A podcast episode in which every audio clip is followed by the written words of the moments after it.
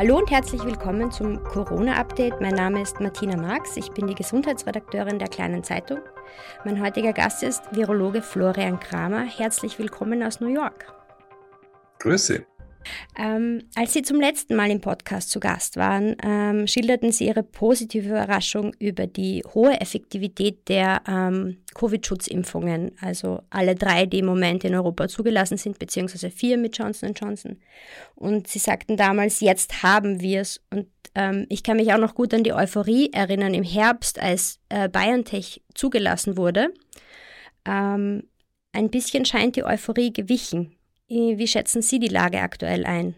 Eigentlich ist die Euphorie nicht gewichen. Ähm, wir haben diese Impfstoffe, die Impfstoffe funktionieren gut. Äh, mittlerweile gibt es wahnsinnig äh, tolle Daten, äh, wie gut die auch in der Population funktionieren. Man muss ja da unterscheiden zwischen, wie gut ein Impfstoff in einer Phase 3 funktioniert, das ist die Impfstoffeffizienz, ähm, und dann, wie gut das wirklich in der Bevölkerung funktioniert unter weniger kontrollierten Bedingungen, das ist die Impfstoffeffektivität. Und wir sehen, dass die Effektivität dieser Impfstoffe im Prinzip fast gleich hoch ist wie die Effizienz aus den klinischen Studien. Und das ist schon sehr erfreulich, das ist nicht immer so. Und äh, man sieht auch an, an Beispielen wie in, äh, in Israel, oder auch äh, teilweise schon in Großbritannien oder in den USA, dass diese Impfstoffe wirklich äh, eine Auswirkung haben und äh, dass Teile der Bevölkerung wirklich schon geschützt sind. Ähm, bei uns äh, in Europa vor allem gab es natürlich die letzte Woche die Diskussion über den Impfstoff AstraZeneca mit der Entscheidung der EMA, die zum wiederholten Male bestätigt hat, äh, dass dieser Impfstoff ähm, sicher und effektiv ist. Hat Sie diese Entscheidung überrascht? Nein, ich habe die Entscheidung genauso, wie sie gefallen ist, erwartet. Also man hat, äh, man hat diese Sinusvenenthrombosen äh, in Deutschland äh, gesehen. Äh, das hat man sich genauer angeschaut. Da könnte es einen Zusammenhang geben. Da muss man weiter, äh, weiter untersuchen. Ähm, was die EMA dann gesagt hat, ist, dass das in einem sehr ähm, geringen äh, Prozentsatz nicht mal Prozentsatz, sehr, sehr selten auftritt. Und da hat man eine Risikoabschätzung gemacht und das Risiko durch die Infektion ist natürlich wahnsinnig viel höher. Und deshalb hat man empfohlen, den Impfstoff weiter zu verwenden und äh, diese Nebenwirkungen im Beipackzettel aufzunehmen. Und die Wahrheit ist, das ist jetzt nicht so viel anders, wie was mit Pfizer und mit Moderna passiert ist, äh, wo es zu schweren allergischen Reaktionen gekommen ist. Da weiß man mittlerweile die Rate. Es ist eben bei, bei Pfizer elf schwere allergische Reaktionen pro einer Million Geimpften. Bei Moderna sind es 2,5 Millionen, äh, 2,5 pro Million. Ähm, das muss man natürlich untersuchen. Das hat man untersuchen müssen, man hat die Rate feststellen müssen. Aber das ist jetzt kein Grund dafür, dass man den Impfstoff vom Markt nimmt. Für Laien bzw. Normalsterbliche, die mit Impfstoffen jetzt wenig zu tun haben oder jetzt quasi auch durch die Pandemie da hineingeworfen wurden. Welche Auswirkungen sollte diese EMA-Entscheidungen auf Menschen haben, die sich impfen lassen möchten, aber, möchten, aber jetzt trotzdem noch Zweifel haben? Ähm, ich glaube, was man sich vor Augen führen sollte, ist, dass die, äh, dass die Gefahr für den Einzelnen verschwindend gering ist. Während die Gefahr für den Einzelnen an Corona äh, oder an Covid-19 zu erkranken recht hoch ist momentan. Wir kommen wieder in eine Welle rein. Ähm, und man sollte auch hervorheben, dass ähm, es bei SARS-Coronavirus-2-Infektionen äh, durchaus ein sehr hohes Risiko von Thrombosen gibt, also 10 bis 30 Prozent. Äh, wie gesagt, man muss sich das, man muss das Risiko abwägen und das Risiko für den Einzelnen ähm, bei dieser Impfung ist, ist sehr, sehr gering. Ähm, und ich glaube, was man da auch hervorheben muss, und ich glaube, das ist auch ganz gut, was da jetzt gerade passiert an Diskussionen. Äh, über das letzte Jahr, die letzten 15 Monate, haben die Leute sehr viel gelernt, was Impfungen betrifft, was Viren betrifft, was Risikoabschätzungen betrifft. Und ich glaube, man sollte auch eine Diskussion öffentlich darüber führen, ähm, wie jetzt diese Risiko, Risiken erhoben wir, werden, wie man sich das anschaut, wie das gemonitort wird und wie man dann zu solchen Entscheidungen kommt. Und ich glaube, äh, man sollte da ganz offen mit den Leuten sein und das öffentlich diskutieren. Ich glaube, das wäre eine gute Idee und man sollte natürlich auch die historische Perspektive einbringen. Äh, wir sind zum Beispiel alle mit der, mit der Schluckimpfung gegen Polio geimpft worden, da war das auch so eine Risikoabwägung. In gewissen Leuten, das war ein lebender Impfstoff, ist der lebende Impfstoff revertiert zu einem äh, pathogenen Poliovirus und hat dann Polio hervorgerufen. Das hat man gewusst, hat aber auch gewusst, wenn man nicht impft, kriegt man viel mehr Poliofälle. Und das ist dann akzeptiert worden und das ist verwendet worden.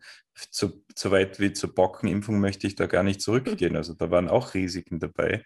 Ähm, und das ist eigentlich bei Impfstoffen immer das Gleiche. Es geht um eine Risikoabschätzung. Ähm, aber wie gesagt, es ist gut, dass, man, dass, dass es da zu einer Diskussion kommt, einer öffentlichen. Aber gerade diese, diese Risikoabschätzung scheint ja für viele oder für die breite Masse, würde ich jetzt mal sagen, sehr schwierig zu sein. Äh, gerade bei Thema Impfstoffen, die so wahnsinnig emotional diskutiert werden. Und das sieht man bei uns zum Beispiel an den Kommentaren, die unter den Artikeln dabei sind oder auch an Facebook. Facebook-Kommentaren.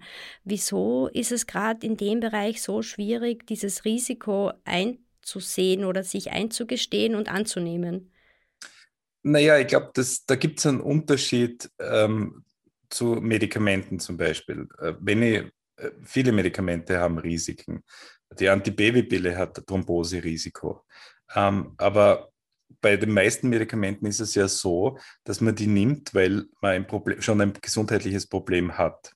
Und das ist eine ganz andere Sicht der Dinge, als wie wenn ich gesund bin mhm. Und mich dann impfen lasse und mit der Impfung ein sehr verschwindend kleines, aber doch ein Risiko eingehe und es aber sein könnte, dass ich mich mit diesem, äh, mit diesem Virus gar nie infiziere. Mhm. Ich glaube, das ist irgendwie der Denkprozess dahinter. Aber wie gesagt, das sind viele Dinge, Risikoabschätzung, Autofahren, äh, Alkohol trinken, äh, Zigaretten rauchen. Ähm, aber ja, man muss sich das eben vor Augen führen, dass das Risiko für den Einzelnen sehr, sehr gering ist.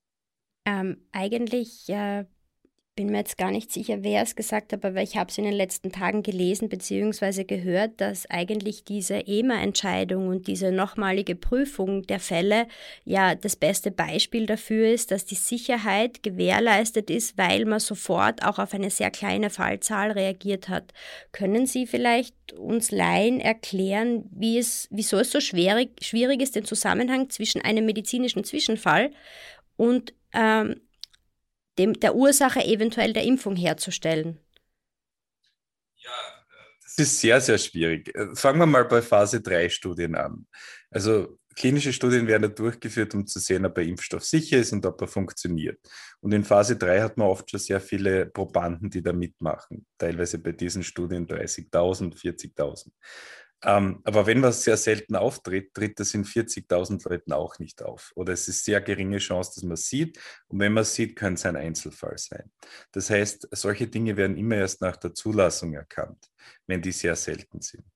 Ähm, und jetzt wird es aber schwierig, weil wenn sich viele Leute auf einmal impfen lassen, was jetzt der Fall ist, ist es natürlich immer so, dass einigen dieser Personen irgendwas passiert, die keine Ahnung, können einen Autounfall haben, können an einem Schlaganfall sterben, an einem Herzinfarkt, äh, können schwer an irgendwas anderes erkranken. Und jetzt muss man halt feststellen, ähm, ob das mit der Impfung zu tun hat. Und da gibt es jetzt zwei, zwei äh, Wege.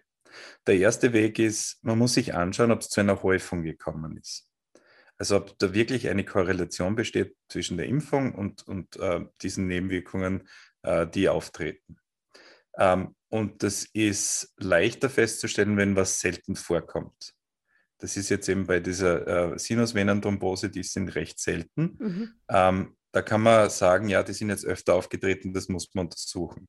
Aber es ist auch zu Lungenembolien gekommen zum Beispiel oder zu Thrombosen. Aber die Rate an Thrombosen und Lungenembolien in der Bevölkerung ist sehr, sehr hoch.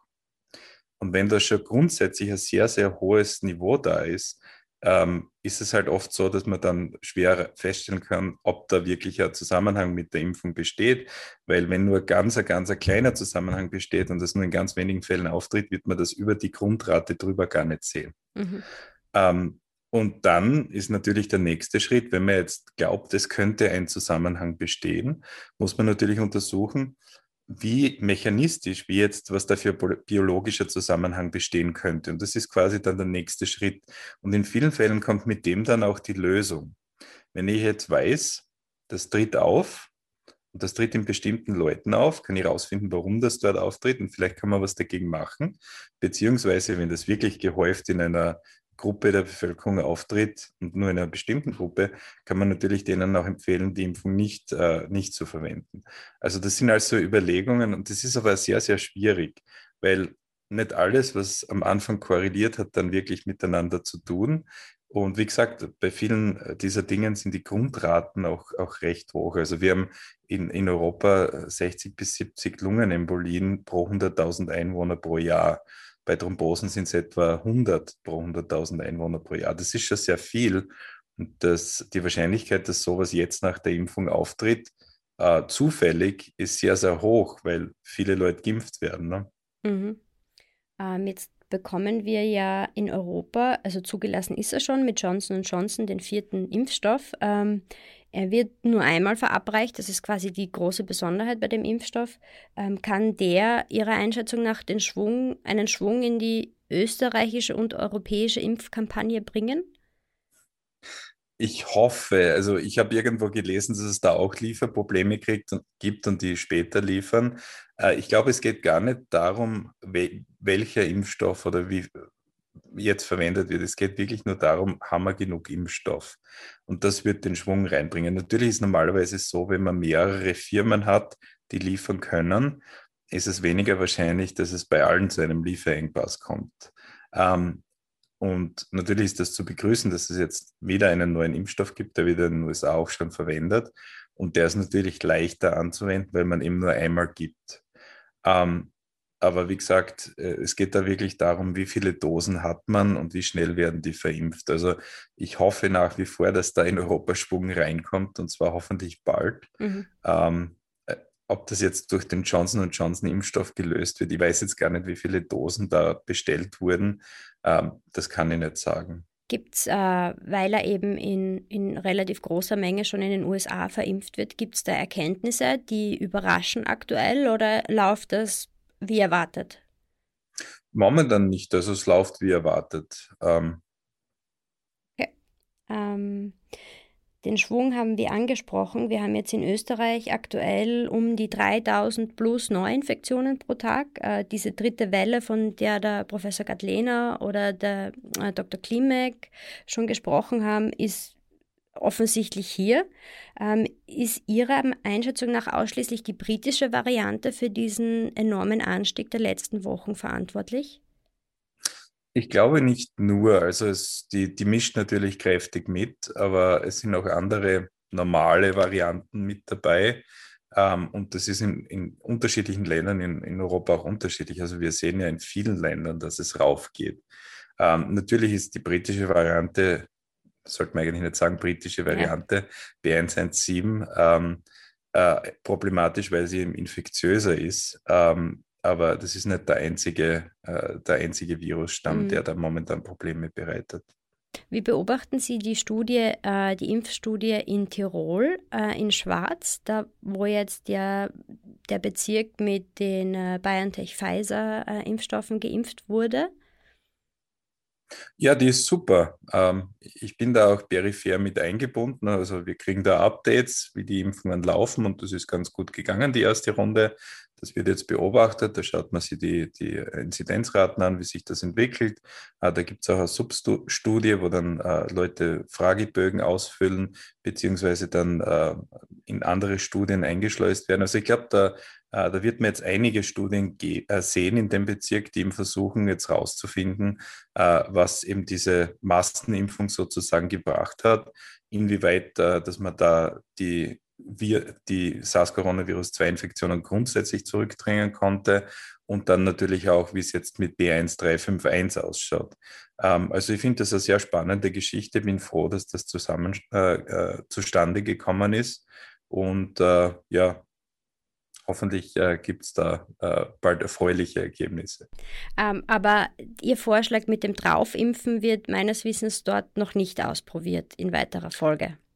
Äh, nein, das wird diskutiert und die äh, Frau Dr. von Leer hat die Führung übernommen und äh, ähm, werden wir sehen, ob, ob, ob das zustande kommt. Aber ich glaube, äh, da wird äh, dran gearbeitet und es wäre interessant, Daten dafür zu bekommen.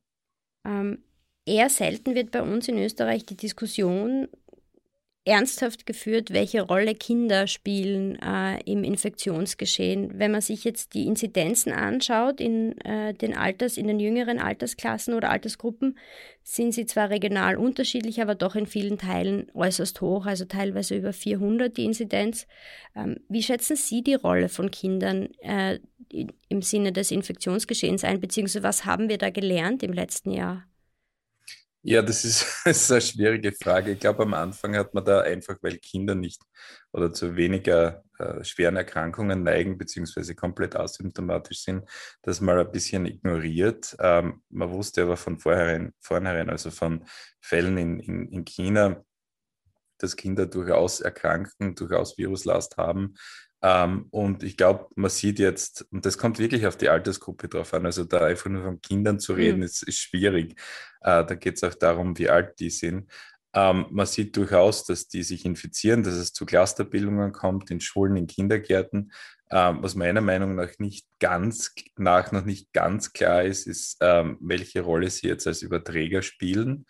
Ähm, ob das jetzt äh, großteils Fälle sind, wo eben äh, Lehrer oder Betreuungsperson viele Kinder ansteckt, ob das da zu vielen Ansteckungen unter Kindern kommt. Aber ich würde mal vorsichtshalber davon ausgehen, dass das da durchaus ein Problem ist und äh, dass es durchaus von, äh, zu Ansteckungen von Kind zu Kind kommen kann. Und äh, ich glaube, man sollte das nicht ignorieren. Ähm, Sehen Sie die Notwendigkeit, äh, wenn man sich die Situation in Österreich, vor allem in Wien, Niederösterreich im Burgenland zum Beispiel anschaut, Schulen zu schließen oder reichen Maßnahmen wie das dreimalige Testen, das jetzt seit dieser Woche läuft, ähm, aus? Ich meine, das Testen ist schon gut, aber wenn man wirklich ein Cluster identifiziert, äh, bringt natürlich eine temporäre Schulschließung wahrscheinlich auch viel. Und es kommt halt immer darauf an, welche Maßnahmen ergreift man. Äh, ich kann Ihnen nur von, von New York äh, erzählen, wir haben in Schulen recht wenig Probleme.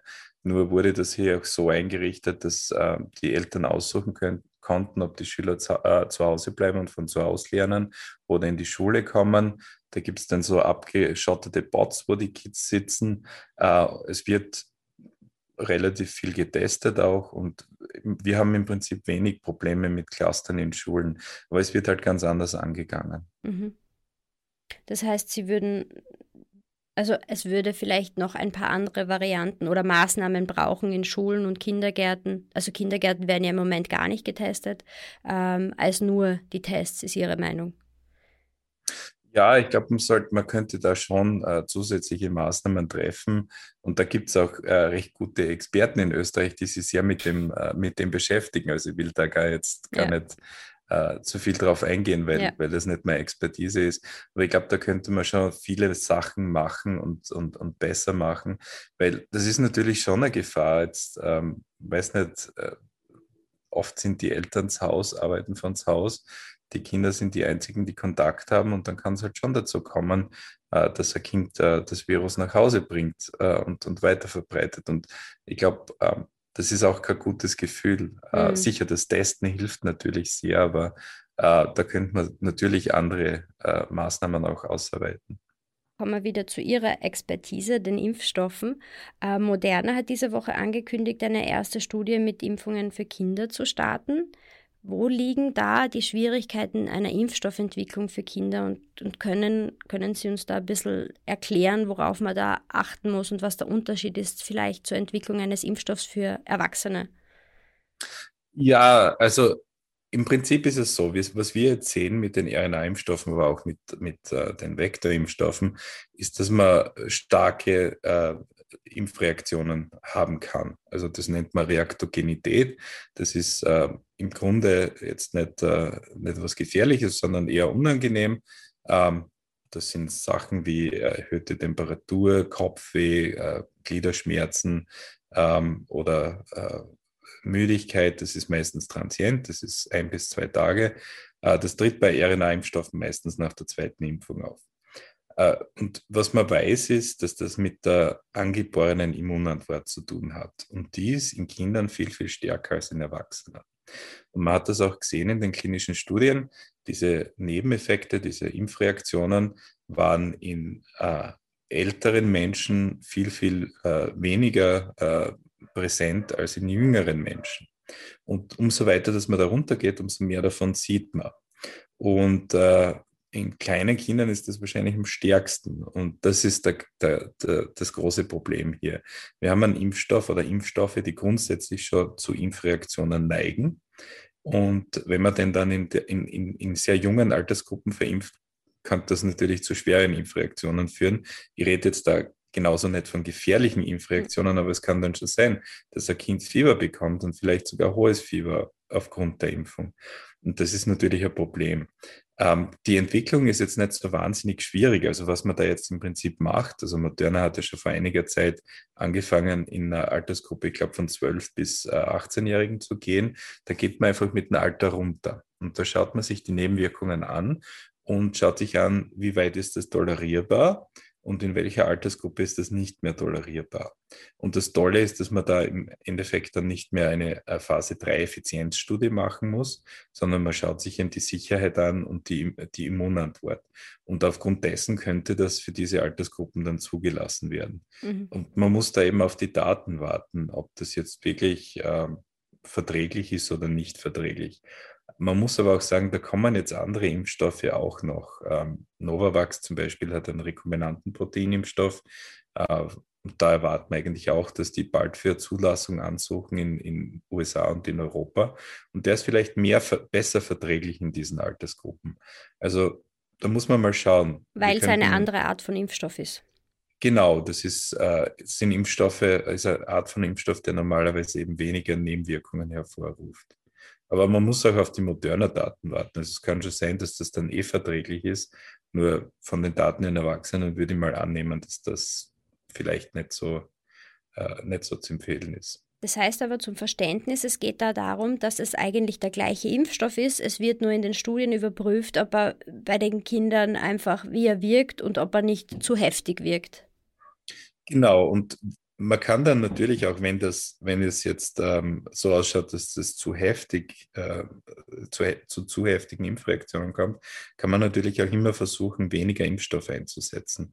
Das wird dann eine zusätzliche Studie erfordern, aber das wird bei gewissen Impfstoffen gemacht und dann nimmt man eben nur ein Drittel der Dosis, muss ich natürlich anschauen, ob die Immunantwort noch gut genug ist, aber das ist immer eine Möglichkeit, das zu machen.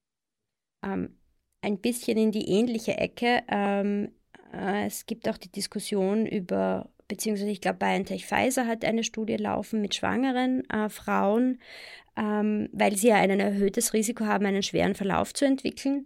Ähm, können Sie uns erklären, wie das abläuft äh, bei, der, bei den Impfstoffstudien speziell auf Frau, äh, schwangere Frauen zugeschnitten?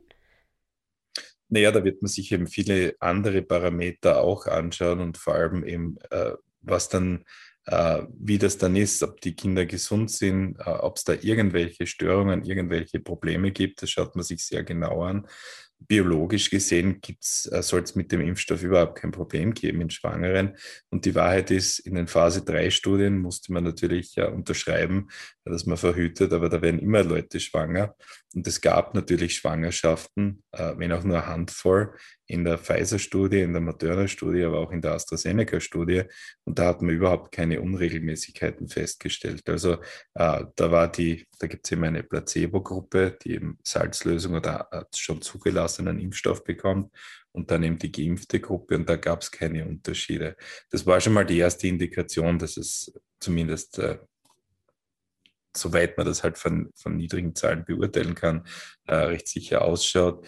Ähm, und der Impfstoff zum Beispiel in den USA äh, wird ja auch in Schwangeren verwendet, vor allem in Leuten, die immer höheres Risiko haben. Hm. Äh, es ist ja ein bisschen anders in den USA mit dem Mutterschutz. Also gibt es durchaus viele Schwangere, die recht lange noch arbeiten im, im, im, äh, im Gesundheitsbereich, zum Beispiel Ärztinnen, Krankenschwester, Krankenschwestern und die lassen sich äh, sehr oft schon impfen. Mhm. Also da hat man jetzt auch äh, Daten schon aus der Bevölkerung.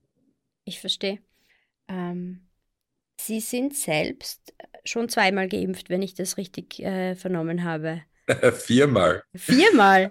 Naja, ich war in dieser Phase 3-Studie von Pfizer und bin dann geimpft worden im Herbst. Ähm, und mir wurde dann im Dezember mitgeteilt, dass ich eben in der Placebo-Kontrollgruppe war nachdem mhm. der Impf die Effizienz festgestellt wurde. Und dann ist mir angeboten worden, dass ich mich impfen lassen kann und bin dann im Jänner zweimal geimpft worden. Also viermal, aber nur zweimal mit dem echten Impfstoff. Wie war, ich wollte Sie fragen, wenn Sie uns das mitteilen wollen, wie bei Ihnen die Impfreaktionen waren. Äh, bei mir eigentlich ganz, ganz harmlos. Also ich habe nach der ersten Impfung einen schmerzenden Arm gehabt. Das hat etwa, ich würde mal sagen, sechs Stunden nach der Impfung begonnen und war etwa dann 24 Stunden später wieder weg. Und das Ganze das gleiche nach der zweiten Impfung. Also ich hatte überhaupt keine äh, anderen Nebenwirkungen. Und äh, ich habe, also ich messe ja mittlerweile meine Antikörper Dieter, also übers Spital, wir können das äh, quasi die, die Proben einreichen. Ich habe sehr hohe Antikörper gegen, äh, gegen das Virus. Äh, ich kann Ihnen auch sagen, meine Frau war in der gleichen Studie, die hat den Impfstoff bekommen. Äh, und da war es bei, bei der ersten Impfung auch so, ähm, dass die einen schmerzenden Arm hatte. Und bei der zweiten Impfung hat sie das dann so beschrieben, als wäre das äh, ein Hangover gewesen am nächsten Tag. Ähm, und was man vielleicht noch dazu sagen sollte, die ist äh, schwere Wespenallergikerin. Mhm.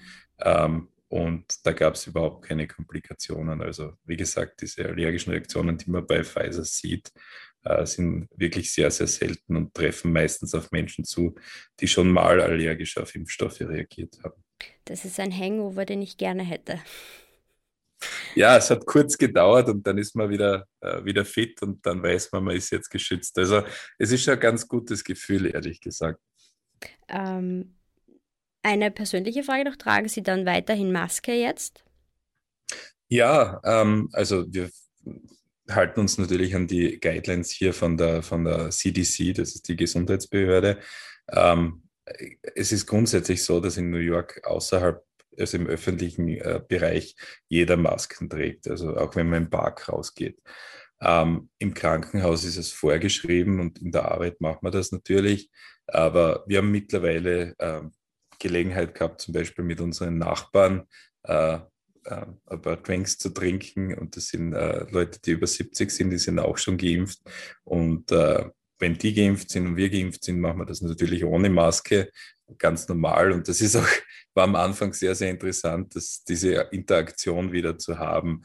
Aber wie gesagt, im kleinen Rahmen haben wir das jetzt mittlerweile schon recht oft, dass wir uns mit Leuten treffen, die geimpft wurden, äh, ohne irgendwelche Sicherheitsvorkehrungen, weil da das Risiko relativ gering ist. Aber im öffentlichen Leben ist es schon noch so, dass hier Masken getragen werden, auch von Leuten, die geimpft sind, ähm, weil man ein, gewiss, ein gewisses Risiko auch noch besteht, dass man, wenn man geimpft ist, sich infizieren kann und dann jemand anders, der nicht geimpft ist, ansteckt. Und gerade in einem Spitalsetting, ich arbeite im mhm. Spital, mhm. äh, ist das natürlich problematisch. Ähm, im Frühjahr 2020, beziehungsweise letztes Jahr zu Beginn des Sommers, ähm, gab es ja bei uns oder auch teilweise weltweit die erste Entspannung in dieser Pandemie.